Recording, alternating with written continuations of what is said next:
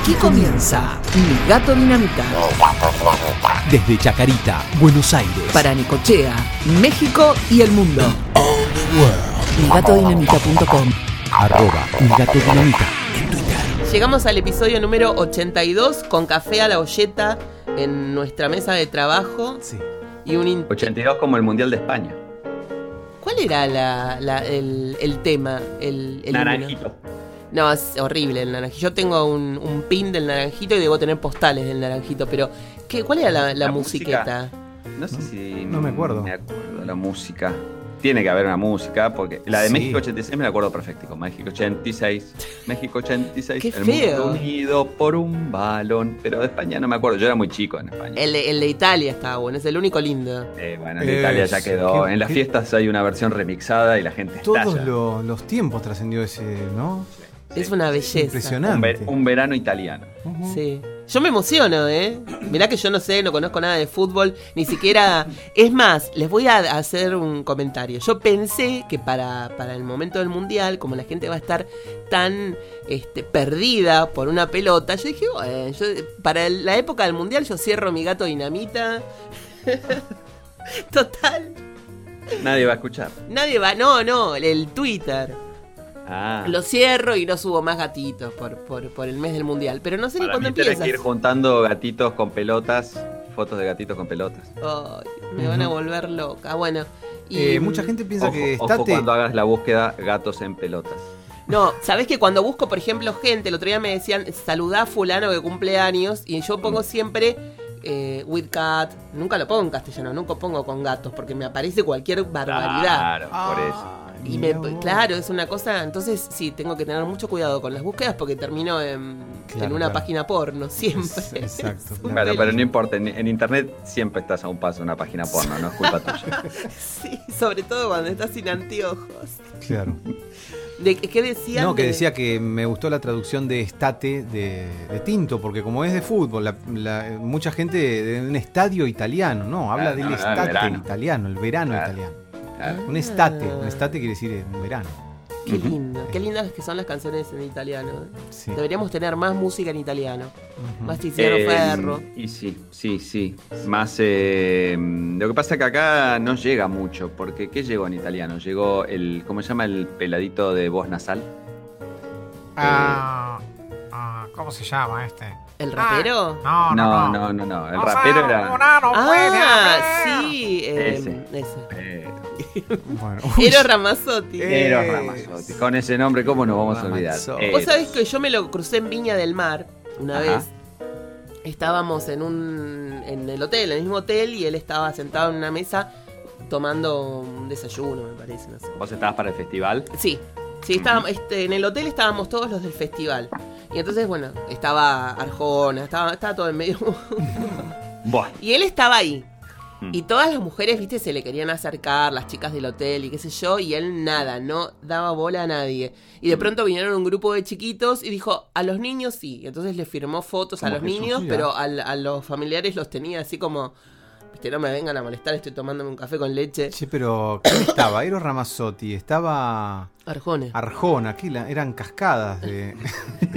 Las escaleras eran como unas cascadas de, Un asco. de, de- de- de- de aceite, digamos. Sí, complicado, complicado. Igual Sí. Eros, eh, yo le tengo cariño. Y aparte tiene una cosa que me cae bien. Escuchen lo que me cae bien a mí. A ver. eh. Leve estrabismo. Me gusta la gente que tiene un levísimo estrabismo. A mí también. A mí también. Leve estrabismo sí, pero si se pasa un poquito más a No, mí me da una profunda pena. No, no, el leve. No sé el leve estrabismo eh, me- es, es hasta Sí. sensual. Sí, sí, Sí, sí. re, es re sí. hot. Es Sí. re hot. Mm. Sí, Sí. coincido. Pero ya te digo, no hay nada que me produzca más pena que el estrabismo, con todo respeto. No sé qué, cuál es el ángulo donde pasa a ser, deja Claro. de ser leve, ¿no? Es El ángulo una- de, de desvío. Pero el leve estrabismo Sí, sí. Me, me- me gusta mucho. Bueno, y además es muy tierno también. Fíjense que todas las películas de, de Pixar, de animaciones de bebés, de nenes y así, los hacen con un leve estrabismo, ¿no vieron? Claro, como que se están mirando la nariz. Sí, sí, sí, sí. Eh, y los, eh, vos Susan sabrás más, mira, mira, mira cómo te tiro este- esta transición. Susan sabrás más, pero hay gatos que tienden al estrabismo, ¿verdad? Y a veces mi gata se pone un poco Qué bizcocha. jugador, ¿eh? Se Qué pone. jugador. Se pone un yo poco Diego entintado. Le mandamos un Si- beso. Si está Martín Fierro para Qué internet. jugador.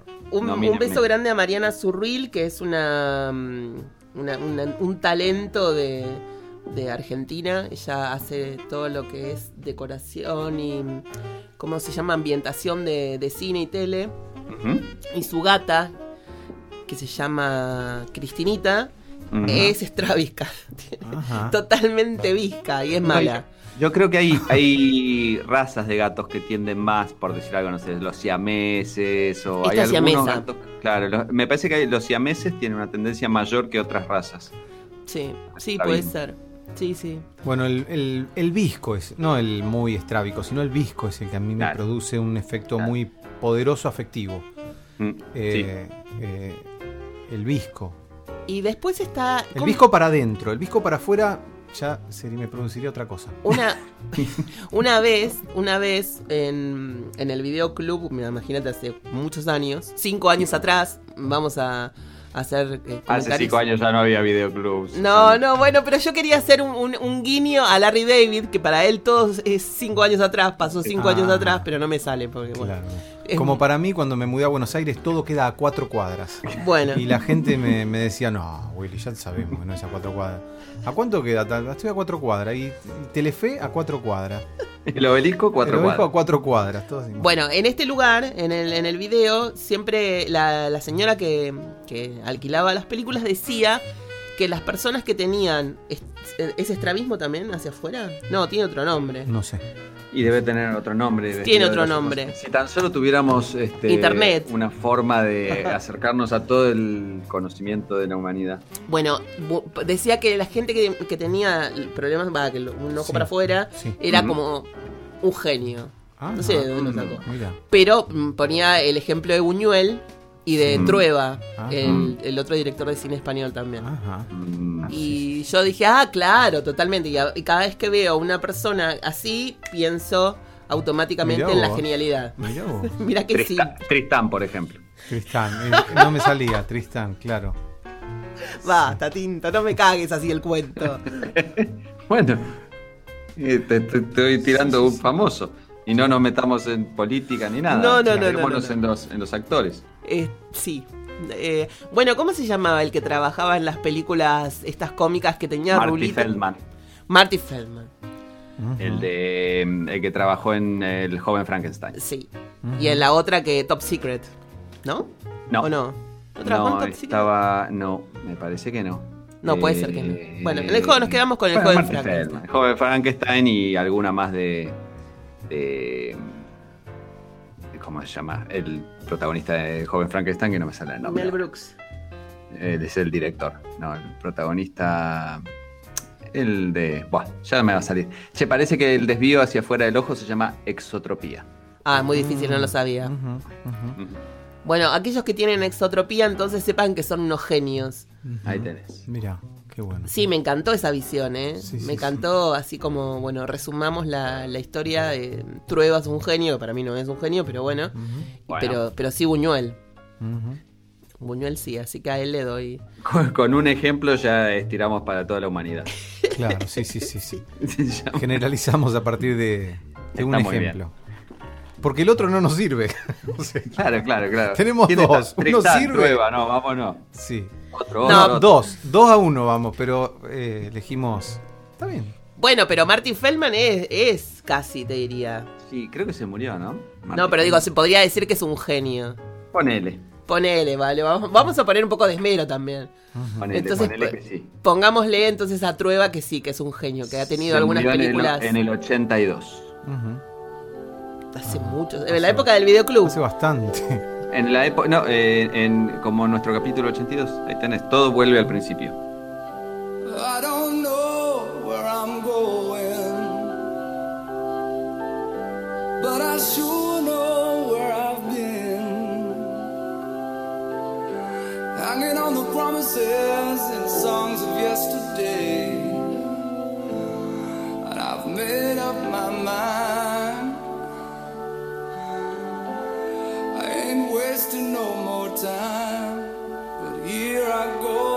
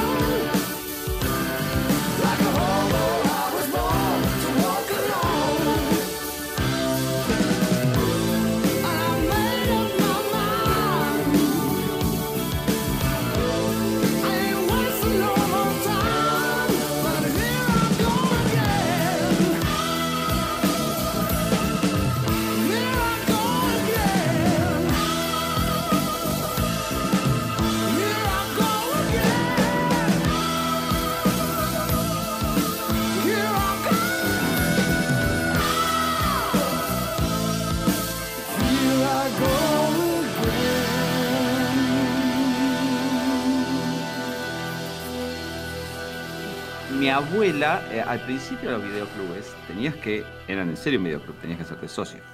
Claro. Eh, y como que te, te pedían una garantía, porque Claro. supongo que serían muy caras las, la- los cassettes. Claro, entonces, si no, si no podías demostrar que eras solvente, a ver si este se lleva tres películas, no la devuelve y Claro. pierde un montón de plata. En un videoclub, en serio, te tenían que aceptar como socio. Pero hasta el Claro. último videoclub pasó eso. Sí, sí, sí. Sí, En- dale, sí, sí. En Starbucks, en Starbucks, como se llama, en eh, Blockbuster, te, a lo último te regalaban. este, estaban medio desesperados. Pero lo que iba a contar es que, eh, por lo menos sé que el videoclub que era socia mi abuela en Adrogué, eh, tenía una- un catálogo de listas, era una fotocopia donde estaba todas las películas, serían, no sé, 6, 7 páginas de todas sus películas, tampoco eran tantas. Y mm, me acuerdo que mi abuela, para porque después se olvidaba, este, mi abuela si había visto la película o no, las iba marcando ahí, entonces iba marcando todas las que ya había visto, para después cuando alquilara no, no repetir. Este, y, y por mucho tiempo fue, fue así. Este, y me acuerdo, eh, era la época en que eh, algunas películas, las que eran basadas en hechos reales, este, se las ponía como testimoniales. Claro. Entonces era, por ejemplo, no sé, Mm. Z de Costa Gabras o algo así, testimonial. Yo trabajé en un videoclub. Ah, yo también, pero era de un amigo. Bueno, sí, este también era, era el videoclub del barrio. Mm. Eh, mi exnovio, cuando yo estaba en la, cursaba en la facultad, hacía mitad de día en el videoclub, al principio repartiendo y después ya como, bueno, encargado. Y entonces yo a veces cuando, antes de ir a la radio, o si salía más temprano de la radio, iba y empezaba a acomodar las películas. O las recom- me encantaba recomendar películas, una mentira. No, Y- no me imagino. Sí, sí, era Bueno, pero qué tiempo saqué. Yo, Divino. Dios mío, no vamos a referirnos a los videoclubs, pero hoy uno va a una librería y Mm. la empleada le decís, "Eh, ¿tenés de Borges? ¿Está de Borges? ¿Quién es? ¿Quién? ¿Vos- ¿Cuánto? ¿En serio? No saben nada, No, no pero sabía. nada. O sea, te digo, eh, no sé, he ido a autores famosos, muy famosos. No tienen idea quién es. Es muy raro eso. En, en Tienes un email, la película mm, con Meg Ryan y Tom Hanks, hay un momento que es la, la historia de, de una chica que tiene una, una librería muy pequeña, De barrio. claro, de- del barrio residencial, y de pronto se le muda enfrente un super monstruo así de, de- de libros, ¿no? Y, mm, y cuando a ella el sistema la obliga a cerrar su librería, un día, cuando ya está- habían liquidado todo, va a ver cómo es la librería de enfrente. Mm. Y, y, el- y ahí estaba el pibe, ¿no? El que atendía, que le pregunta a ella cómo se, del- cómo se escribe un, un autor, porque no lo sabía. Y bueno, un desastre. Un desastre. Yo, de cuando mm, ayudaba a mi amigo, a, básicamente el hermano mayor de mi amigo tenía el videoclub y nosotros a veces eh, nos quedábamos atendiendo si alguien tenía que hacer alguna. Y una de mis anécdotas más, más graciosas de mi infancia, va, para mí me resulta muy graciosa, no sé por qué, siempre me acuerdo y me causa mucha gracia, fue cuando un día estábamos ahí en el videoclub y entró un señor y dijo, mm, eh, sí, ¿tienen la película Querida Chiquea a los chicos? Pareció lo más fantástico del universo. Querida Chiquea a los chicos. Muy buena. Bueno, eh, Muxi era el que se animaba en nuestra época a ir a la, sec- a la sección condicionada. Claro, lógico. Eh, entonces él siempre fue grandote y, y además más osado en ese sentido y un estudioso un poco del género en nuestra Ah, adolescencia. Sí, Ajá. sí, sí, sí, conocedor de nombres y apellidos y Ah, qué artistas y todo. Carreras. Sí, sí. Eh, bueno, espero que no le moleste que comente esto, que es un chiste No, de nuestra no, me- adolescencia, me- ¿no? Me parece aparte hasta un, una este, característica positiva. Sí, sí, de sí. haber Bueno, sido él el- era el, el que tenía ese coraje. Todos íbamos juntos, recuerdo, ¿no? Y, pero él era el único que Se animaba. iba y le daba el. Era grandote y así, siempre, ¿no? El physique du rol. Claro, claro. Igual era, era, era raro porque nosotros en una época ya cuando yo escribía para una revista de cine habíamos decidido hacer un dossier de cine porno. No lo, no lo llegamos a concretar, pero sí armamos, empezamos a hacer la investigación y había que ir a alquilar. claro. Claro, lógico. Y, Y era difícil. Pa- para las chicas era mucho más, más difícil Claro. y que pa- para los pibes. Pero, y aparte no sé de dónde conseguían la información, porque internet no es lo que es ahora que te aparece todo, sino que, Claro. No sé, era como más complicado. Sí. Yo me acuerdo que un amigo tenía información rarísima. Que lo- te juro que lo llamaría ahora para preguntarle de dónde corno sacabas esas cosas, porque era imposible esa, toda esa data. Salvo que no, no, no sé de dónde la sacaba, la verdad. Tendría algunos libros. No, no sé, no sé, pero venía con información de las actrices, lo que le pasaba a las actrices entre filmación y filmación, cosas así, que en realidad que yo las, mm, las recordé ahora cuando vi el documental de Rocco, que está en Netflix. Ah, sí, de Rocco Siffredi. el Claro. Italiano. Claro, las actrices quedaban hechas moco, porque no es que, que graban una película por mes, no, graban una cada dos horas. No, y mira, hablando de carreras, yo creo que hoy ahora se ha estirado un poquito porque hay mm, fetiche para todo y siguen trabajando mucho, pero en una época más eh, quizá prejuiciosa, eh, era casi como la carrera de un deportista, una modelo, sé yo. Vos tenías, digamos, muy poquito tiempo para, para que estabas en el pico de, de tu carrera y después este, eh, era muy difícil para una mujer más madura seguir trabajando, era más raro. Entonces medio que tenés que aprovechar eh, cuando podés y si no, este, se, te, se te acaba el tiempo. Entonces, eh, nada, tenían, tenían años muy ajetreados Claro, claro. este, para eh, ahorrar todo lo posible. Recuerdo Claro. la primera película argentina porno, va, de hecho no, no vi otras después, pero en aquella época de nuestra adolescencia apareció una, El Pitilín Colorado. Ah, me muero.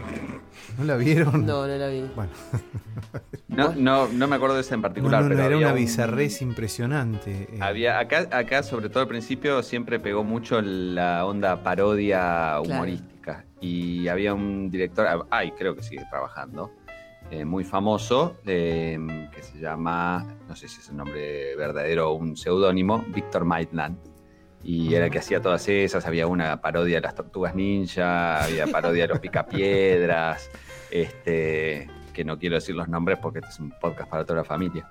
Pero, Claro, mm, claro. Sí, sí. pero medio como que en esa época, por lo menos el principio de, de la industria pornográfica argentina, pegaba más como la, la parodia humorística, como que te- le habían encontrado la beta por ese Sí, lado. en este caso era muy, muy raro porque además el protagonista no tenía nunca un- una erección, si, si Claro. me permite, ¿no? En este caso a los niños lo... Nunca. Entonces era insólito, era, era insólito hacer una película porno con un actor que... ¿Y Yo quién, creo, quién bueno. dirigía? Hay que buscar, hay que googlear. Para mí ese muchacho, El seguro, yo voy a googlear Colorado. ya en este momento, ¿eh? Pero, ¿sabés que me parece que eh, estoy eh, haciendo conjeturas al respecto? Pero era más, bueno, conseguimos a uno que está dispuesto a hacerla Sí. ahora. Si tiene físico, Sí, si tiene dotes, Sí. si va a lograr una erección cuando la... re- Sí. Bueno, esos son temas aparte, por lo menos está dispuesto a ponerse. Exactamente, coincido y de hecho mientras hablaban ustedes yo venía pensando en eso, como porque tenía un aspecto de hombre que realmente se había prestado algo que no tenía mucha idea de, de qué se trataba. Ah, qué malos que son, ¿eh? No ponen No, la no, ficha no, pero- técnica en la dirección. Ah, no. No dice nada. Tu amigo, ¿Existe? tu amigo ¿Viste? Víctor Maitland. ¿Existe? La sí. ¿El Pitilín Colorado? Sí, Víctor Maitland la dirigió. Mira ¿Qué vos. amigo? ¿Por qué hablan de un amigo de Porque él? lo acaba de nombrar. No. Yo dije este, Víctor Maitland, el que hacía las películas todas así. Ah, este, no sabía. paródicas. Pero te digo, no, perdón, no, no escucho el propio podcast que estamos grabando en este momento. Eh, Me entero después de las cosas que hacemos nosotros acá. Con delay. Dice, Con delay digo, ah, qué bueno, mirá lo que dijo Susan. Sí. mirá que- Bueno, hasta Oye, de lo que digo yo me entero Los después. chicos, los chicos de Mundo Macabro filman, no sé, eh, filmaban, porque cuando estábamos armando el dossier ellos estaban filmando una porno y nosotros pasamos un toque por el, por el set de filmación y estuvimos dos minutos y nos fuimos Ah, porque- con la promesa de volver, pero nunca lo terminamos de hacer el dossier. mm, claro, Y, mm, y ellos filman, no Ajá. supongo que deben seguir con la industria, no tengo idea la verdad.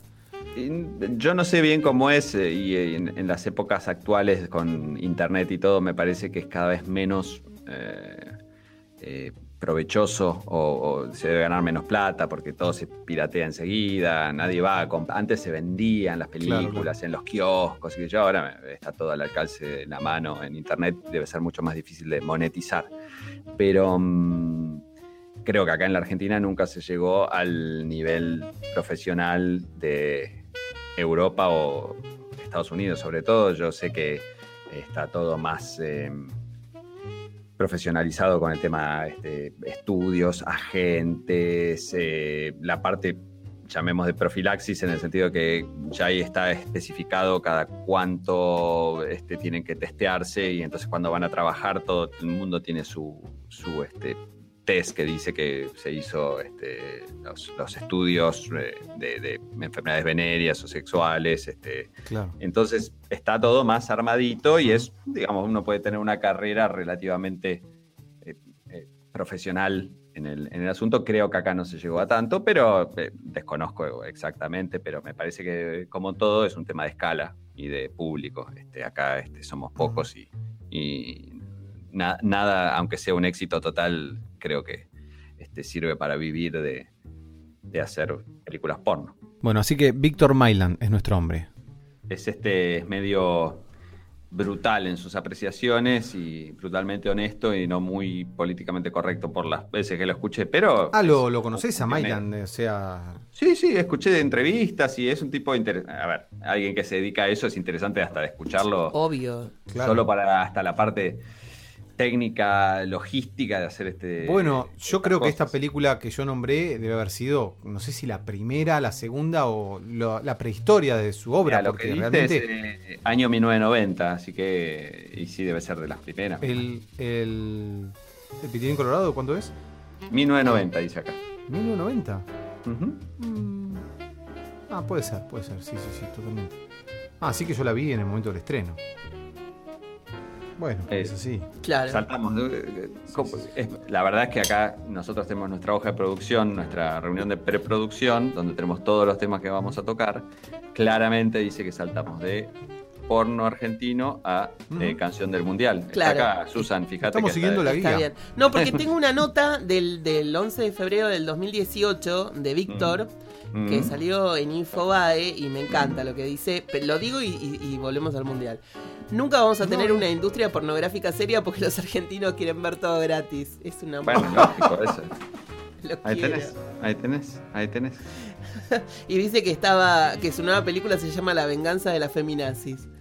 Bueno, viste, es un tipo que tiene los dedos en el pulso de la sociedad. Lo amo. Eh, La última que tengo fue del 2004, ¿ves que lo que te digo? Que ya medio eh, eh, va declinando el tema. Según su filmografía en IMDB, arrancó en los 90 eh, este, con las tortugas y los picapiedras y qué sé yo que estábamos hablando.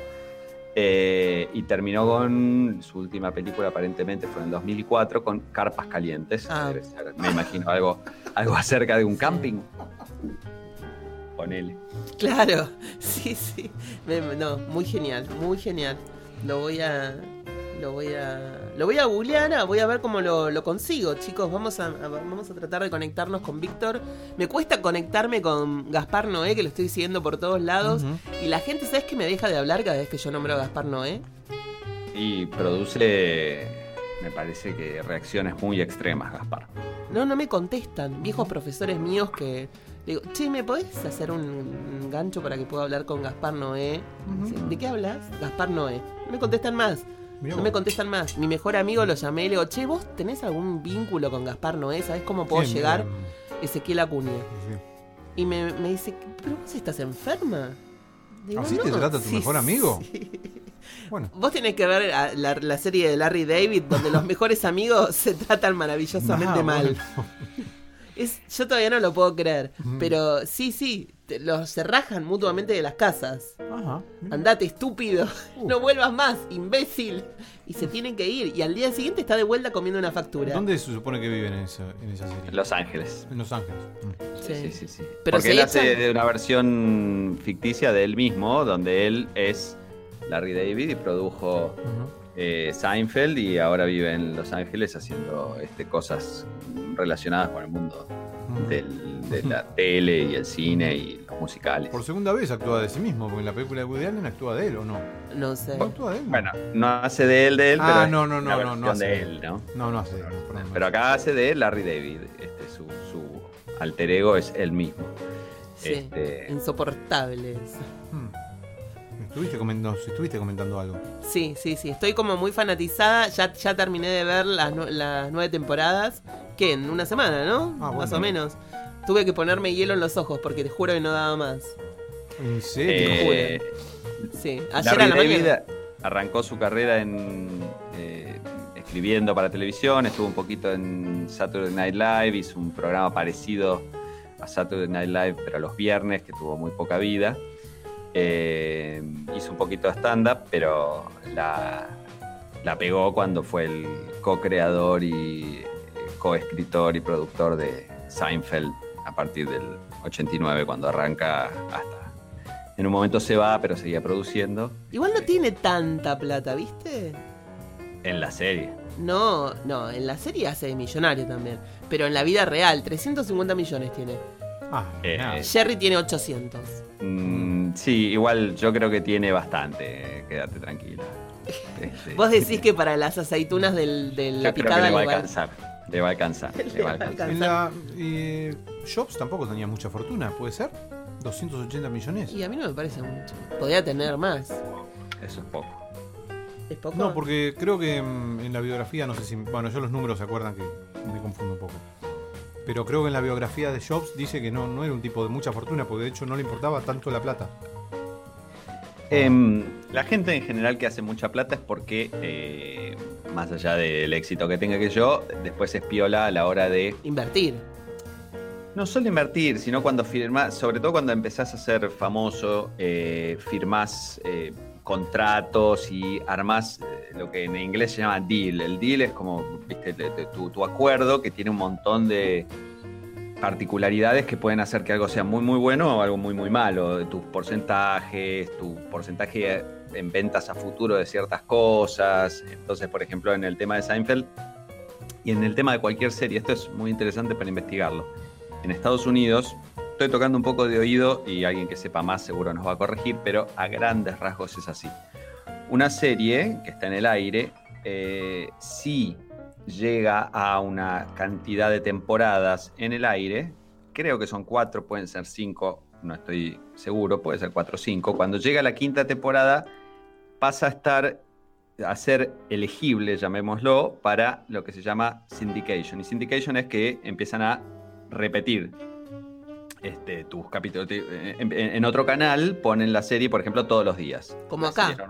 Claro, bueno, como acá, pero. Sí, el digamos, Chavo del 8 por- tuvo una syndication increíble. Bueno, ¿no? esa es, es la super syndication del Claro. Chavo del 8. Y si vos, como creador, escritor, productor o lo que fuera, a la hora de firmar tus contratos, fuiste piola, vislumbraste eso, hiciste una buena, en realidad hay mucha más plata en eso, en el syndication, en los residuales que se llaman, que es lo que te pagan cada vez que se vuelve a, a mostrar tu película o tu serie, que eh, originalmente. Originalmente por ahí cobraste X, pero después tenés un buen contrato de syndication o de residuales y ganas un montón de plata porque, en, por ejemplo, en Estados Unidos, Seinfeld, eh, que obviamente ya terminó en el año 98, yo la veo en tres distintos canales de aire. Tres distintos canales de aire pasan en algún momento uno, dos o tres capítulos de Seinfeld. Así que debe estar en cada. Y eso es por mercado, ¿no? Esto yo te digo lo que pasa en Miami y pasa en, en un montón de otros lados.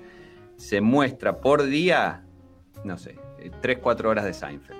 Todo eso lo cobran. Y, y, eh, por eso están hechos, digamos, en el sentido de que ya no tienen que hacer más nada, porque aunque se despilfarren todo lo que ganaron originalmente, siguen generando por algo que ya terminó y que no les insume nada de tiempo ni trabajo. Bueno, de hecho, en la, en la serie Larry David no trabaja.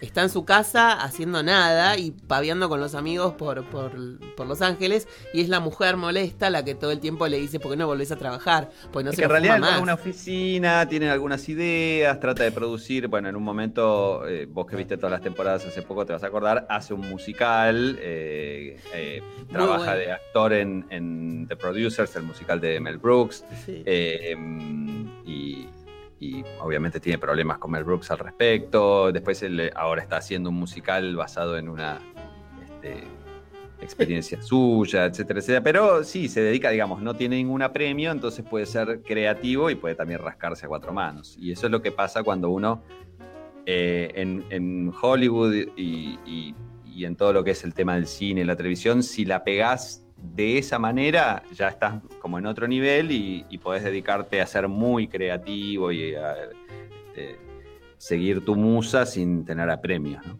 Mi amiga Cameron Díaz se retiró ahora.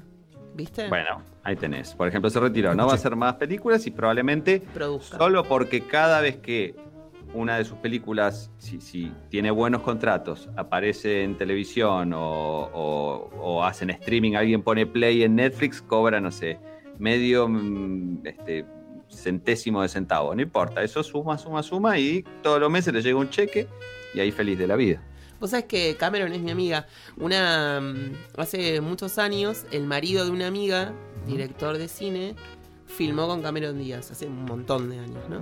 Una película con Cameron Díaz. Y yo propuse en, en un festival de estos que se hacían, un festival no, un ciclo de cine que se hacían acá, presentar la película, traerla y que la vieran. Entonces yo estoy agendada como la amiga de Cameron Díaz, pero nunca la, nunca la vi. Y siempre que alguno de mis amigos llama, no sé, algún pibe de alguna revista, me dicen, ah, vos sos el amigo de la amiga de Cameron Díaz. ¿Cómo está la amiga de Cameron Díaz? Bien, qué sé yo, ahí anda. Me "Y- Bueno, me pinchaste un poco el globo, porque te iba a decir que le invitemos al podcast, pero no, no, si no tenés una Tenemos que seguir prometiendo invitados, por favor. ¿eh? Sí, sí, sí, sí. Hagamos una cosa, este, nos conectamos, esperamos que aparezca y nunca aparece. No, claro. Exacto. Y el pibe este, el director, eh, era muy, muy adicto, bueno, era un poco, fumaba mucho. Y, y se internó en una isla para, para adictos y, y después no me acuerdo si durante es- esa estadía en ese lugar, en una isla así, tipo, era un chico de muchísimo dinero, si es que empezó a filmar un documental sobre su abuela que tenía como 50 horas de material filmado y no lo va, lo va a publicar el año del pedo, porque eso quién se lo va a revisar. Nada, no sé, salvo que quiera hacer la gran Mariano Ginás y, y hacer... Directamente ponerlo así derecho como está. Y crudo, sí, ya 50 está, viste, lo suben a algún lugar por pedacitos y que alguien lo vea, no sé, un delirio total. Pero bueno, Cameron Díaz, mi amiga Cameron Tu amiga Díaz, personal. eh, se retiró. Así que vivirá de eso, de rentas, digamos, de las rentas de su propio trabajo. Claro, claro, claro. No, no leí los motivos por los cuales se retiró. ¿Vos leíste? No, no, no, no, porque pensé que la iba a llamar por teléfono, por eso dije, ¿para qué voy a espero leer? que sea espero que sea por motivos digamos mm, decisión propia y porque quiere dedicarse a otra cosa y no porque eh, sienta que no sé ya está muy vieja y entonces ya eh, los cánones de belleza de Hollywood ella ya no entra y entonces No, no creo. O sea, que no sea por un que no sea por una problemática narcisista. Exacto, que no sea por un, ni por un prejuicio del, del mercado, llamémoslo, ni por una problemática. Es muy, muy narcisista de desesperante haber sido un icono de belleza y envejecer, ¿no? Es muy desesperante. Y te digo que también el narcisismo de la pantalla, de la imagen, es muy, muy desesperante. A mí me pasaba que que, sí. viéndome mi pequeña experiencia personal, actúo en la película y de repente me agarró una obsesión que, que había perdido pelo y no sé qué, y bueno, no tengo mucho, pero me volví loco, me, me desesperé, o sea, entré, no puedo actuar, no puedo actuar. Bueno, es una estupidez, no soy actor ni nada. Y pedí que me filmen y la gente me vio que estaba mal. ¿Estás, estás bien? Está bi- ¿Estás está- bien ahora? ¿Necesitas un psicólogo? No, ahora estoy, ahora estoy un poquito mejor, porque vi que, bueno, y el camarógrafo captó que, que estaba mal. un poco desesperado con eso. ¿En serio lo Pero el nivel, sí, Ah, el nivel de desesperación que te lleva a esas cuestiones narcisistas, viste, de, de- no sé, me salió un granito en la, en la nariz y no quiero que, no sé, que, que se vea. Digo, si a mí me pasa que soy un tarado.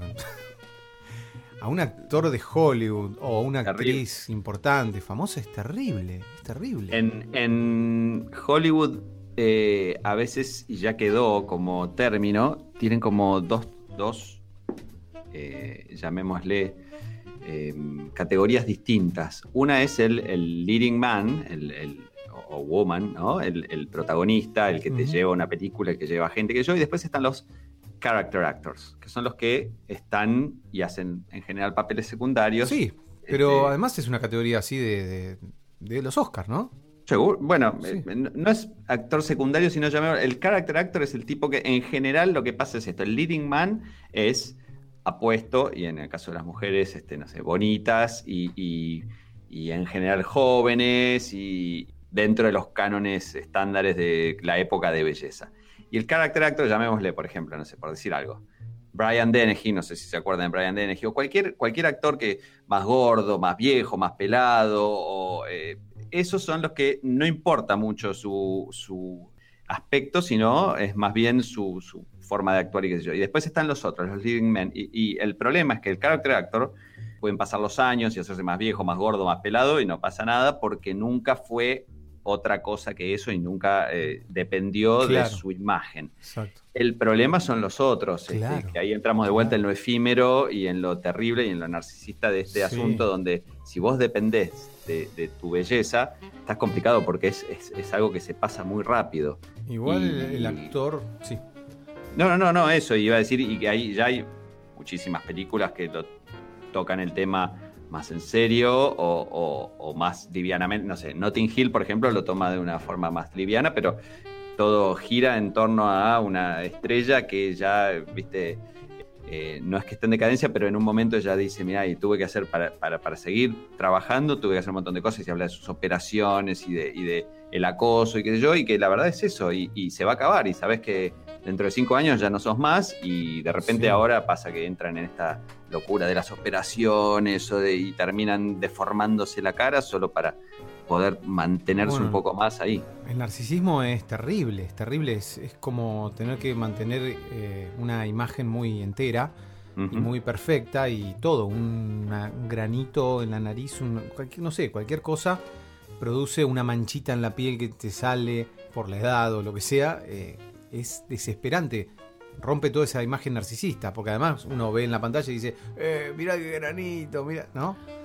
Entonces Eh, es le- terrible. Lo, lo cruel, lo cruel del público, decir, mira, no, esta ya está como vieja. o director hay que fea". lidiar, como director de cines, no sé, supongo de teatro también, pero en el teatro está más lejos.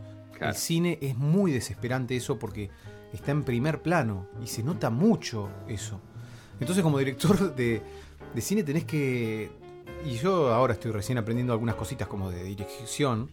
eh, tenés que cuidar mucho eso, que el actor no se le pinche el narcisismo. Acabo de tener una reunión donde le dije a la actriz, le digo, ah, bueno, vos, eh, no sé, tu nieta te dio... ¿Y viste nieta? Me di cuenta que no, no tenía que decir nieta, tenía que decir hija. Ah. No estaba para abuela. Y cha, si la matás a una actriz, entonces cambiamos el guion, no era la nieta, era la... Ay, qué bueno, difícil. Arturo Bonín, el viernes que viene, va a actuar con nuestra película. Sí. Eh, y yo en el guion decía un anciano. ¡Ah! No le manden ese guion, no le manden. Entonces, bueno, saqué anciano, dije un hombre. eh, claro, porque si, si no es. po- Podés. O sea, el actor trabaja mucho con ese narcisismo, lo necesita. Claro. Yo tengo una teoría. Lo que pasa es que eh, el grupo, o sea, tantas miradas te fragmentan la personalidad, podríamos decir, el yo, te fragmentan. Entonces vos necesitas una coraza terrible para unir todas esas miradas, ¿entendés? Sí. Entonces necesitas, eso se responde con un narcisismo alto. Sí.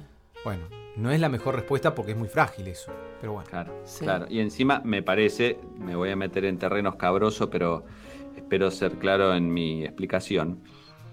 Creo que por la configuración de nuestra sociedad, y creo que mejoró muchísimo en los últimos años, pero sigue siendo muy injusto, la mujer lo sufre mucho más, porque me parece que la forma en que está configurada la sociedad, la fecha de vencimiento llamémosla entre comillas, de una mujer es como mucho más cruel y mucho más acotada y el galán maduro existe y la mujer madura ya está para otros roles, no está para, para ser este objeto de, eh, de- de- de deseo y, y debe ser todavía más terrible sobrellevar eso, me parece. Sí, sí, sí, coincido. es- ¿no?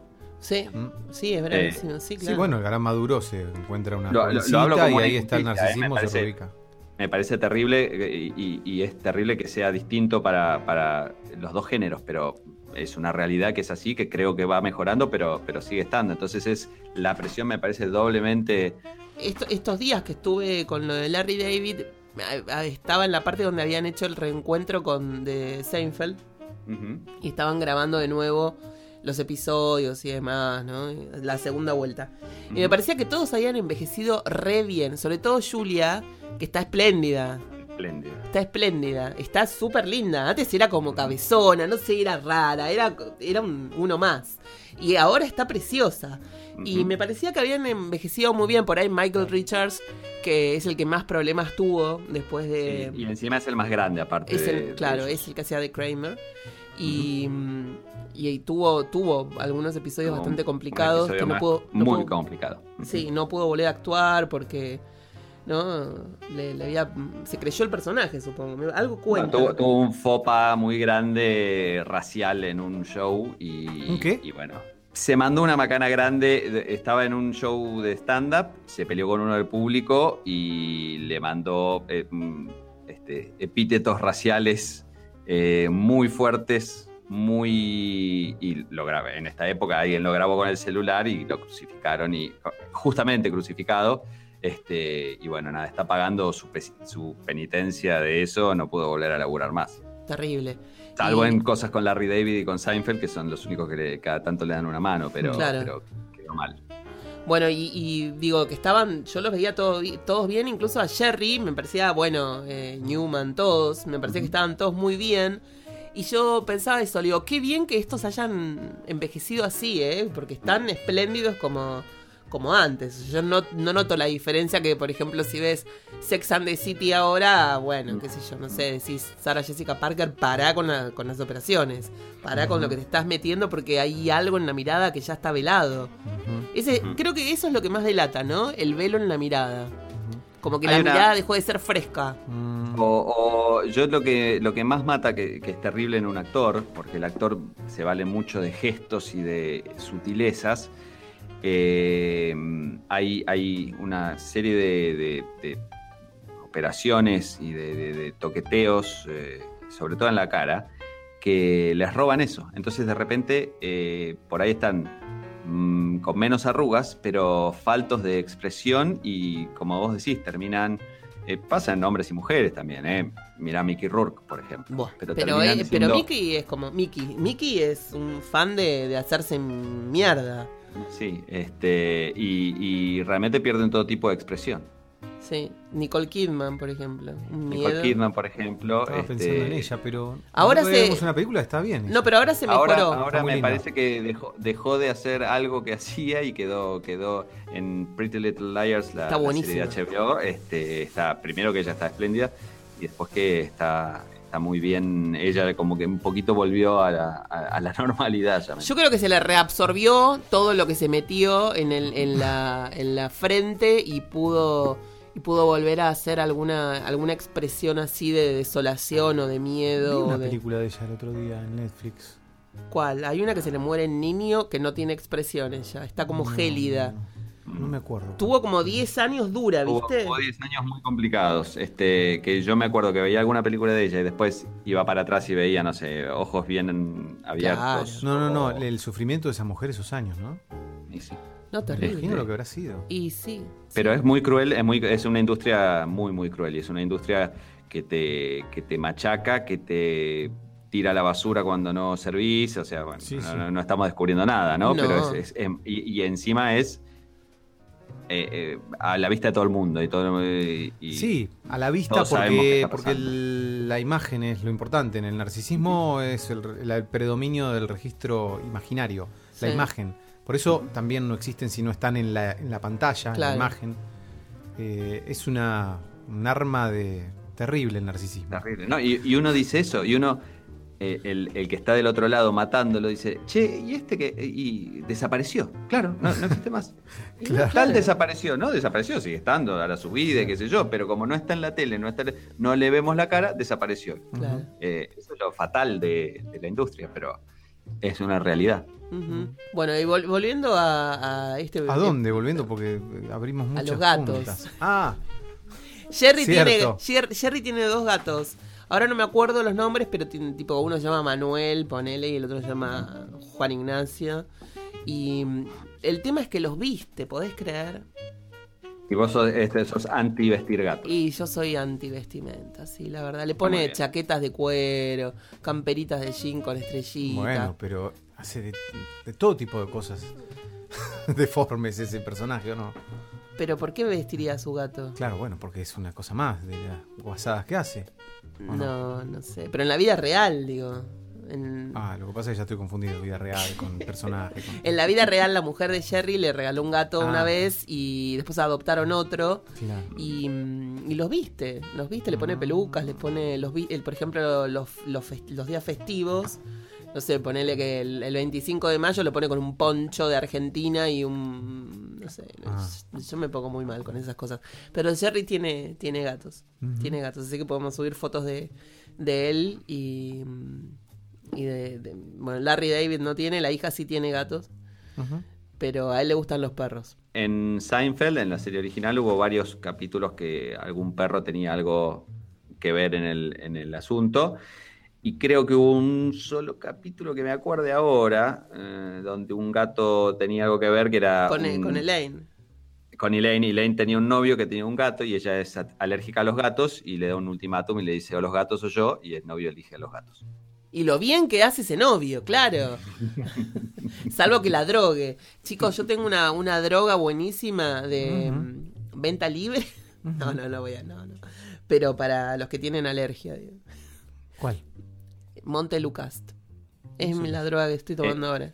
Ajá. Si no, yo no podría haber estado acá o- ahora. ¿En serio? ¿Ese, ¿Cómo ese es el nombre comercial o es el nombre de la, del- la, la hierba o la droga? No, no, no, no. Es, eh, es el nombre comercial. Sí. Es un... Bueno, a ver si conseguimos otro sponsor. Ahí tenemos otro. Ahí llama, llama Montelucas. No, es muy bueno, es muy bueno. De hecho, mi médica cuando me lo dio, por primera vez en el 2013, me dijo, esta es la mejor droga de venta libre que hay. Es un... En realidad sirve para el asma. ¿Es, ¿Es como un antihistamínico o como un... qué? Es una bomba. no, no, no. Es un remedio muy bueno que es muy poco... Yo, yo te digo lo que sé nada más, ¿eh? Que es muy poco utilizado porque como que los médicos no le dan demasiada bola y se les da a los bebés que tienen problemas de respiración. Entonces no tiene casi contraindicaciones. A diferencia del salbutamol u otro tipo de medicaciones que son re fuertes. A mí el salbutamol me, me hacía muy mal. Muy, muy mal. Salbutamol es que se, se usa en eh, nebulizaciones, ¿no? Claro, Broncodilatador. claro. Quiero Yo- decir que tienen cortis- corticoides, digamos. Sí, sí, sí, a mí me lo daban inyectable, de todo tipo, porque no podía, no podía respirar, estaba mm, totalmente bloqueada con la respiración cuando mi hijo se murió. Y entonces em- empecé con el, con el, ¿cómo se llama? Con el inhalador y con, con este salbutamol en nebulizaciones y me hacía temblar la mandíbula. Mm. Imagínate el nivel de mm, malísimo. Y la Bueno, pero médica- lo- lo- los, corti- los corticoides hacen eso, te dan, te dan eh, temblores involuntarios, más allá de afectan el corazón, un montón de cosas. No, horrible, taquicardia, ¿no? Era una sensación espantosa. Y este no, no tiene ningún tipo de contraindicación y, mm, y es buenísimo. Hay, obviamente, distintos laboratorios que lo manejan y yo traté de comprar el, el más potente, va, el que me sentía que me hace mejor y enseguida pude volver a respirar y...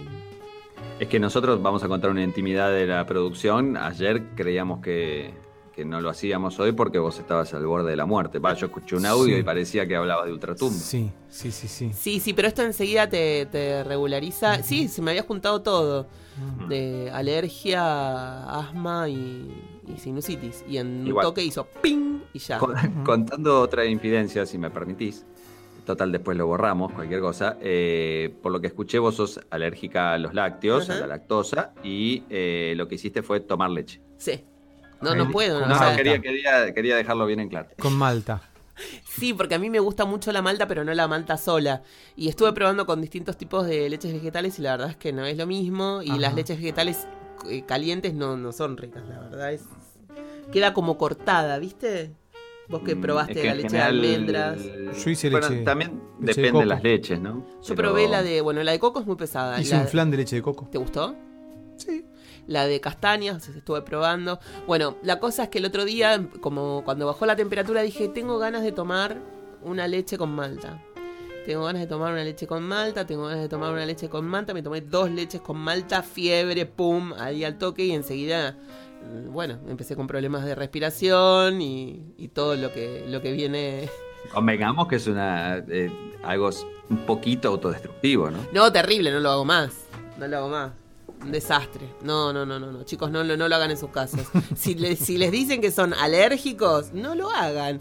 No lo hagan. Porque la verdad está muy mal. Y ¿Hace es- mucho sos alérgica? Sí, desde nacimiento. Ah, Yo, yo no tomo leche, no, no puedo tomar leche. Definitivamente no puedo ni leche, ni harinas blancas, ni, ni, ni conservantes porque me levantan fiebre. sí.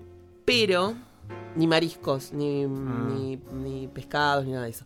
Y resulta que el otro día, investigando eh, las cápsulas de aceite de krill, que las comentamos acá por Sí. el tema este de que son buenas para los gatos, por el omega 3 y todo eso, busqué el- el- lo- los beneficios, que son todos. O sea, si vos querés beneficios, tomate una cápsula de aceite de krill, que tiene, no sé, mm, mira, para el pelo, para la piel, para el corazón, para el colesterol, para lo que quieras, para la presión, para todo. Y las contraindicaciones eran mal aliento, diarrea y alergia para los que tienen alergia al pescado. Yo dije, No, no puedes eso tampoco. no puedo. Bueno, yo este verano, eh, reproduciendo en casa la película Mamá se fue de, de viaje, me quedé con al cuidado de varios niños de tres años. Me acuerdo del episodio. Claro. Y bueno, una nena de repente quiero Nesquik, quiero Nesquik, bueno. Y entonces preparé un par de chocolatadas y, ¿Y y a ella le di, claro. Y de, de repente me doy cuenta que era alérgica a la lactosa. Y me Y llamaste. se había tomado un vaso y pico, ¿no? ¿Te llamé? Bueno, la madre corriendo, desesperada, pero bueno, me, me- me s- salió bien porque se dieron cuenta que ya no era más alérgica. Así que por Ah, yo suerte- creía que ibas a decir, salió bien porque nunca más la trajeron. La- le- yo voy a contar mi No, no, versión. no. Está- Me he yo- hecho una fama de, de- así, de, de un padre muy colguetti me, con ese grupo y, y se ríen de mí, pero bueno. me llama, me llama Guille y me dice, Susan, le acabo de dar leche a una nena que es intolerante a la lactosa. Llama ya a los padres. Porque no sabemos qué, le, qué reacción le puede dar. Le puede dar descompostura, le puede dar vómitos, se puede brotar o le puede dar fiebre. O sea que antes de hablar con la madre hablé como... Claro, hablaste conmigo. Dios mío, no. que soy una experta en el tema. Bueno, después hicimos el campamento con todos los niños y yo era el único empecinado en que pese a la tormenta, la lluvia, todo, que durmiéramos en la carpa con Felipe. ¿Por qué? Porque yo quería dormir en la carpa, la teníamos armada, todo, pero claro, ya había gente que había dicho, no, no, está lloviendo torrencialmente, no podemos dormir en la carpa. Y yo, pero no pasa nada, es un poco de agua. Bueno, entonces lo llevo a Felipe a dormir ahí y entre todos dijeron, no, pará, no, no es sensato que, que duerman acá. Los rayos, Guillermo. Claro, claro, bueno, así que... Te tuvieron que sacar entre todos. Nos sacaron en- a mí y a Felipe, nos rescataron en un momento. Pero Felipe dormía bárbaro, re tranquilito, hermoso. Dormir en una carpa con lluvia. Sí, lo que pasa es que la lluvia de ahora no es la lluvia de cuando vos ibas de campamento. Claro. Está Bueno, como más bravo la era un cosa. temporal importante. No, pero igual, yo me acuerdo que hace La misma el- gente de la lactosa y de todo, así que bueno, te directamente. rescató. En el 2000, en el 2010, en el 2011 que yo viajaba mucho a Mar del Plata, he viajado en la ruta con una tormenta feroz y llegué a destino sin que se volara ningún cartel y, y le diera al micro. Sin embargo, hoy no podés hacer ese viaje en, en auto porque ¿Pero qué serán? ¿Peores las tormentas o peores los carteles? ambas. Eso, para o peores pensar. las carpas. Claro. Esta era una carpa muy livianita. De, de De hecho, había una de un lu- flaco que la sacó de una bolsa ¡pruc! y se armó sola. Claro, están bárbaras. Sí, pero después, ¿cómo la guardás? Es Eh, muy difícil no, guardar esa carpa. doblarlas. Es muy difícil. No Tuvieron, o sea, se ahorraron, no sé, una hora en armarla o media hora en armarla y gastaron una hora y media y en, en guardarla, porque no sé, tenés que hacer un movimiento muy preciso y ¡truc! y se acomoda, pero Claro, claro. Sí, no, no, no, no tengo mucha experiencia. Yo tuve toda una, bueno, una época de mi vida que sí, que usaba la carpa y, y la casita rodante y todo eso. Pero después de los 10 años mi mamá dijo basta, suficiente. Y se, se cerró la puerta y nunca más. Nunca más. Así que no, no sé cómo son las carpas de ahora. No tengo idea ni tampoco probaría, ¿eh?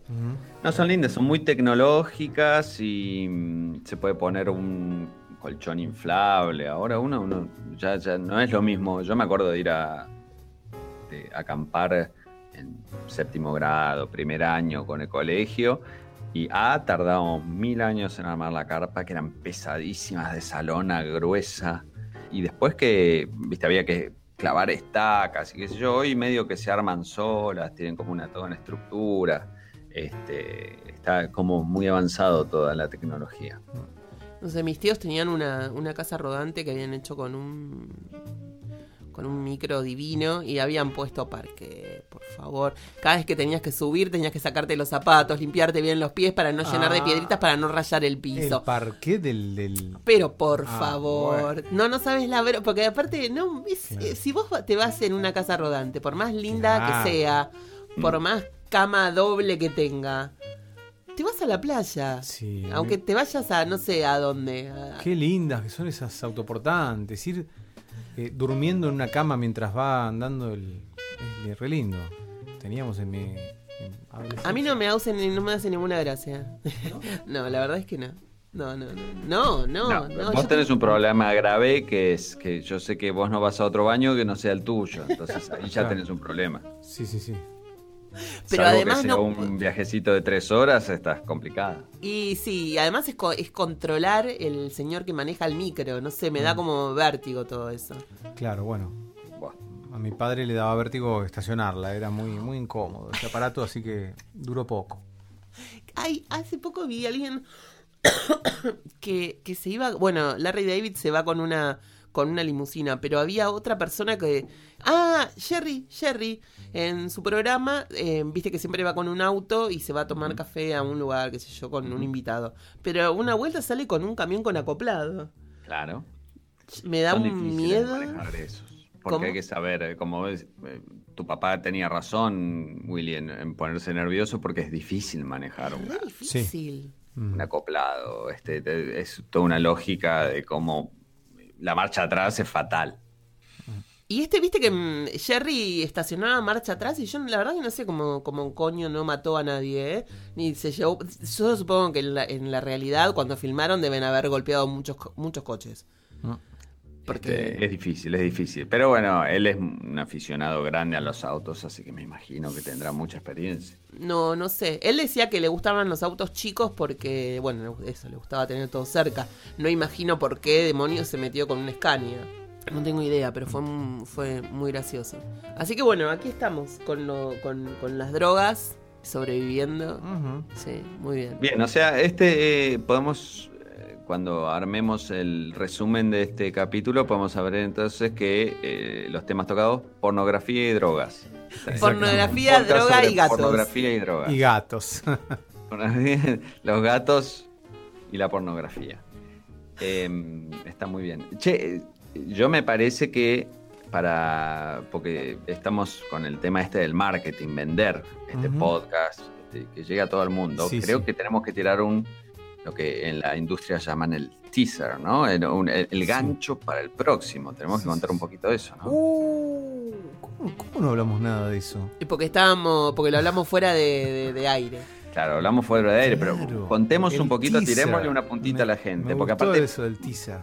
Mucha gente tiene que, que hacer un poco de tarea, quizás, para estar muy Nuestro en tema. ¿no? próximo programa va a ser ese. Va a ser ese. El, programa eh, con el invitado especial que hasta ahora todo indica que sí, que va a venir acá. Es un hombre con una agenda muy ordenada. Sí. Muy ordenada, así que este, no creo que nos plante. No, No. creo. O sea, Pero bueno, no es- dada no es de ese- nuestra- que la gente sepa que tenemos experiencia en ser plantados. Pero Sí. puede ser Sí. que en este caso no ocurra. Y además, No, no. ¿cómo, cómo sucedió la, la cosa? Porque mm, después de ver el documental, Wild Contá Wild vos, Country. claro, después de ver ese documental, eh, decidimos comunicarnos con uno de los seguidores de Hoyo, que vivió 10 años en la comunidad de Oregon, que en realidad lo conoció ya en India, porque él estuvo en India, había Sí. viajado para conocer la comunidad y ahí vinieron con todo este grupo a, a Estados Unidos, a Oregon, a, a armar una nueva, una nueva experiencia. Y entonces decidimos comunicarnos con él. Y le dijimos, ¿podemos hacerte una nota Am Shumali? ¿Te podemos hacer una nota por Skype? Y él dijo, no, no, no, voy a Buenos Aires. Voy y, a Buenos Aires. y como con ustedes. Y ahí nos cambió los planes, porque de pronto, bueno, hay que preparar una cena, Sí, es sí. vegetariano. Sí, sí, sí. eh, em, Swami Anjumali, Sí. eh, que aparece en el documental Wild Wild Country en el capítulo 5, creo. Sí, señor. Eh, bueno, va a estar acá en el estudio Dinamita, en esta, en este mismo lugar, eh, el 29 de mayo. Vamos a estar Hablando- grabando con él, hablando de lo que fue esa locura de esa experiencia. Sí.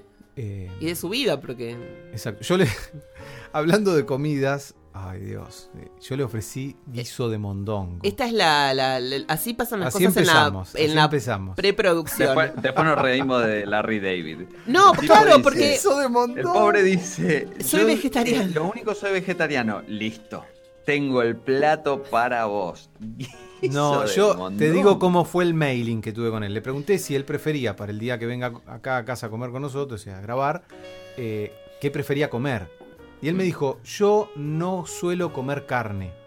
Yo no, yo no como carne. Mm. Algo así, me, bueno, yo lo reenvié con ustedes Sí. en los mails para analizar. Yo pensé que él me decía, acá en Chicago no comemos carne nunca, como que algo así. Te estaba como diciendo que era vegetariano. comiendo- Quiero carne porque nunca como carne. Como los japoneses, ¿viste? Los japoneses, ¿qué quieren comer acá cuando vienen? No decía tinto asado, porque allá no comen nunca asado. Yo entendí eso. Ah, bueno. No. Entonces le dije, ¿qué te parece entonces un buen guiso de mondongo? No, pero si vos declaraste que él era vegetariano. Sí, por eso, pero yo me quedé con eso. Yo no como carne nunca. Bueno, Ah. así que nada, una confusión rara. El tipo me dice que es vegetariano y yo interpreto que quiere comer carne. O sea, Sí, ya empezamos así la dimos cuenta reunión que de... era 29, así que día típico de ñoquis. Pero al final, ¿qué, qué No, no come, no come Harinas. tampoco harinas porque es eh, Diabético. Diabético, sí. Claro, Entonces, y, no, y no Susan tampoco come harina blanca porque. eh, Pero se pueden hacer de calabaza. Sí, Bueno, yo pero al final quedó otra cosa, ¿no? Hago de calabaza, pero con harina. No, pero hay harina sin tac. Bueno, sí. Igual, quedamos en. Él pidió unas empanadas. Ahí está. eh, Pero no de y- carne, te lo pido por No, favor. no, por favor, yo ya estaba haciendo una carne cortada a cuchillo. Suerte que releí el mail. Por Dios. Bueno, viene Anshu Mali, Eh, viene Shumali. que est- él fue uno de los que estuvo codo a codo con, con Sheila, la secretaria ¿Con de. Sheila? y- En el documental no. Él es- eh, Ah, estaba con y- Sheila. Y en la foto que vos me mandaste, que en el. No, no está con Sheila. Sí, ¿Es está- Sheila? Es Sheila. Ah, ¿es Yo creo Sheila? que este, si estuvo los 10 años, debe Claro. haber sido muy cercano a Sheila mientras ella tuvo la manija, ¿no? Y claro. Ah, no pensé Y- que había estado con Sheila. Para mí, él, él aparece en el documental cuando todo se pudre, cuando a Sheila la, se va. Pero me parece que estuvo en todo momento, debe haber estado Claro, antes. pero en el documental vemos- aparece, claro. Claro, lo vemos después, eh, porque ya en el capítulo 5 la gente que haya visto lo sabrá y los que no, no, no van a entender lo que digo, pero eh, mírenlo porque es muy interesante. Pero ya cuando Sheila está fuera de la comunidad, y igual, digamos, eh, fueron Sheila y algunos más los que se fueron, el resto quedaron todos ahí, en- entre ellos eh, su amigo Shumali, que en un momento eh, habla no como vocero oficial, pero se lo ve como uno de las personas Claro. que se comunicaba con la prensa. Sí, sí, sí. Una de las personas así más eh, cercanas a, a, bueno, eh, a- a- en la lucha por, por que sobreviva la comunidad. Y bueno, si estaba en esa lucha, estaba con Claro. Sheila. Claro, Pero después ya Sheila no estaba y él seguía. claro, claro. Sí. Sí, sí, Bueno. sí. Sheila bravísima y. Bueno, a mí me pareció muy tierno. Bueno, yo sabemos que tengo una visión que me cuesta quitármela, ¿Mm? cercana a, ¿Lo vamos a debatir ahora lo a vamos los a locos debatir? lindos. No, no. No, no, lo vamos a debatir después, pero también podemos anticipar, porque esto también, tiremosla como polémica en el bar. Claro, como polémica en el bar. No, Eh, es que. Diremos que tenemos tiene- también visiones al un final- poco distintas entre nosotros acerca de... La Al grieta. final Sheila tiene La una linda, una linda este profesión, se Sí, encarga de algo, sí. algo muy lindo, muy digno, muy especial, Muy loable, muy de entrega al otro, podríamos decir, o algo así. Totalmente. Eh, pero ¿quién me dijo? ¿Vos me dijiste que desconfiabas que la gente hace eso a veces para Ay, quedarse justo- con las propiedades? Justo estaba pensando en eso. No, lo que yo dije ¿Vos me lo fue. dijiste? No, no. Lo que yo dije fue esto. No, no. Oh, pobre Sheila. No, para. Para. Próximamente Sheila en mi gato Le dinamita. tenemos que llamar No. y le decimos que Susan, Susan desconfía de ella, te saca los, las mechas. Sheila es- es brava. Viene con las armas. No, lo que yo dije es lo siguiente: que hay una película de Cameron Crowe llamada Say Anything. Sí, Donde el, padre- claro, el padre de la protagonista tiene un geriátrico y él atiende a todos esos viejecitos con muchísimo Ah, amor eso dijiste vos, y, sí, y sí, los cuida y, manotea todo a la, a la hora de morir. claro y se queda con todo a la hora de morir. Claro, claro. Mm. Es el único beneficiario de eso, o sea, les quita todo, ¿eh? sí, sí. Va, va preso por eso, desde luego, ¿no? Sí, Cuando sí. salta todo eso a la luz, el tipo termina con el trajecito naranja. Pero bueno, es muy amoroso con los viejecitos, pero porque le Claro. firmaban las propiedades. Eso fue lo que dije, no dije que Gilles, yo dije, y no sé, viste, esta Claro, gente claro. que hacía eso mismo antes. No Claro. sé qué tan amorosa puede ser. Igual puede ser, ser que esté pagando karma también. Ahora, ¿se dan cuenta que vamos a hablar en unos días con este hombre que nos va a decir un montón de cosas de, esa- de la intimidad? No sé cuánto tendrá ganas de hablar y se animará a hablar y lo que sea. Pero bueno, nos va a contar la intimidad de esa comunidad. Pinta, vos hablaste vos con él, pero pinta que, que está muy abierto a, Sí. a charlarlo Sí. abiertamente. ¿no? Sí, sí, sí, sí. Pinta que sí. Bueno, ojalá. Igual tiene una vida muy interesante porque además él hoy por hoy, después de haber pasado esos 10 años y un poco más de. De un momento casi muy religioso de su vida, ¿no? Muy metido con, con esta comunidad de hoyo, hoy Mm. por hoy vive como un arquitecto que hace eh, edificios, En Chicago. En Chicago. Sí, sí, sí. ¿no? Se dedica a eso. Estudió en el... Creo en el que MIT. lo que él hace es eh, reciclar propiedades. Flipping. Eh, es eh, flipping. Flipping. Sí. Ahora está muy de moda, ahora está un poco bajando, porque ya, ya no se gana tanta plata, pero en una época se hizo muy lucrativo y había muchos programas de televisión al respecto, pero básicamente uno va eh, con una plata, compra una Exacto. propiedad, la remodela poniendo, no sé, compra una propiedad de 100, le pone 50 encima para remodelarla, la deja hermosa y la venden 200. Entonces, y después con la ganancia, un poco uno se queda y con, compran otra cosa, eh, casa. Y mucha gente hasta va vi- viviendo en las casas mientras la remodela. O sea, no tienen una casa propia, van, compran una casa, viven ahí mientras la remodelan y después se compran otra casa y se mudan y van ganando plata así. Eso Sí, lo hace el marido de Sarah Jessica Parker en Divorce. Bueno, el ex marido, bueno, no sé, pues se, se divorciaban en la serie, pero no le iba tan bien. No le. era Bueno, por eso, este, hay, hay de todo y hay que saber comprar y hay que saber. Claro, decorar. saber, eh, este parece que compraba en cualquier lugar y después no se valorizaba la, la propiedad.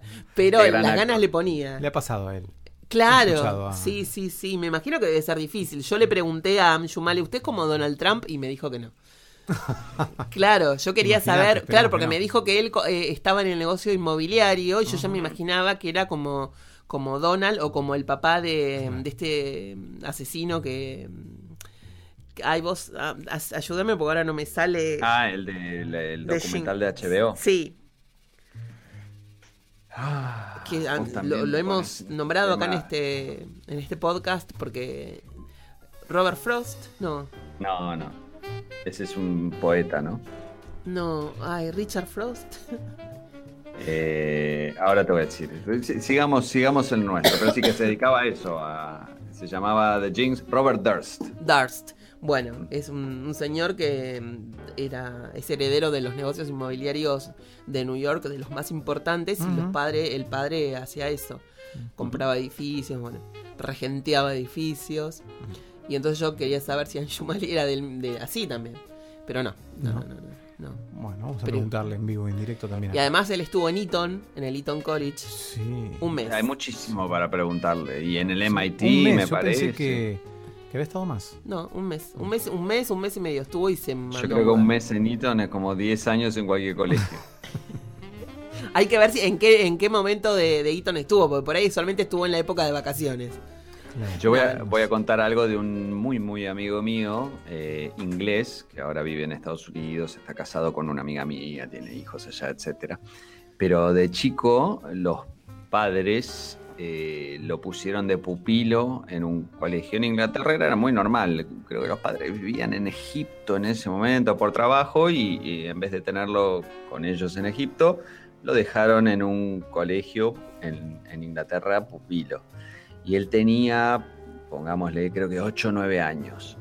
Y se escapó del colegio, se tomó un tren, hizo como 300 kilómetros hasta Londres y apareció, le tocó la puerta a la abuela y dijo, no, no, no quiero estar en ese colegio. Se rajó del colegio a los 8 años, 300 kilómetros en tren y se fue a lo de la abuela. Este, deben ser lugares que sobre todo de, un, de, de- de chiquitito, ¿no? Él calculo que, que Swami habrá estado de más grande porque habrá ido como para el secundario o algo así, pero son, son lugares heavy, porque las reglas y las tradiciones, y encima uno no se puede ir a ningún lado, estás ahí adentro 24 por 7. Sí, además el bullying, ¿no? Mm. Porque de hecho Amshumali contaba que, que él era argentino, chicos, argentino, imagínate. Estás en un colegio que es una cosa terrible, donde van toda gente de reyes, De la- príncipes, sí. condes, De la nobleza, claro, europeos, y ponele algún que otro... y cae el argentino. el argentino tercermundista. No, no, horrible. Difícil, Sí, difícil. muy difícil y además... eh, La cosa es que vamos a tener un montón para hablar, no solo de, de- de su época siguiendo al Bhagwan, sino este, de, de toda su vida. Pero recomendamos que si no vieron Wild Wild Country, este, le peguen una mirada porque es realmente fascinante todo el asunto y, y vamos a tener mucho para hablar de eso. Y, y nada, este, estén con los oídos abiertos. Sí, sí, sí, y con las mentes, porque la verdad es bastante complicado el tema. Acá ya se armó una grieta, una grieta bastante profunda. Ten- Son dos contra uno, yo acá quedé sola. Sola. del lado Vos de- estás- Digamos, un poco, me- bueno, encuentro más o menos cercano a las posiciones de Tinto Sí. en los chats que Sí, hemos tenido. que estamos- que- ¿No? eh, Creo que tenemos ah, dentro de nuestro corazón, yo por lo menos, eh, pienso que fue to- toda una gran exageración. Ujú. Toda una gran nada hecha por a base Yo- de recelos y, y prejuicios. Yo pienso Pero- que le vino muy bien a, a- a la comunidad eh, toda la oposición de Claro. Oregon, de todo eso. Claro, eso claro. la unió, la épica fue más grande, encima tenía muchísimo dinero, y entonces eso fue fundamental para ellos. Sí, Este, sí, por ahí sí, hubiera durado bueno, menos si, si no Yo tenían creo todo que eso. sí, porque si, si- si los dejas se, co- se comen entre ellos, pero con un enemigo común este, es más fácil eh, seguir adelante. No sé, yo no los dejo entrar a mi comunidad. Por las dudas les cierro la puerta. ¿A nosotros dos? A los dos, a ustedes dos.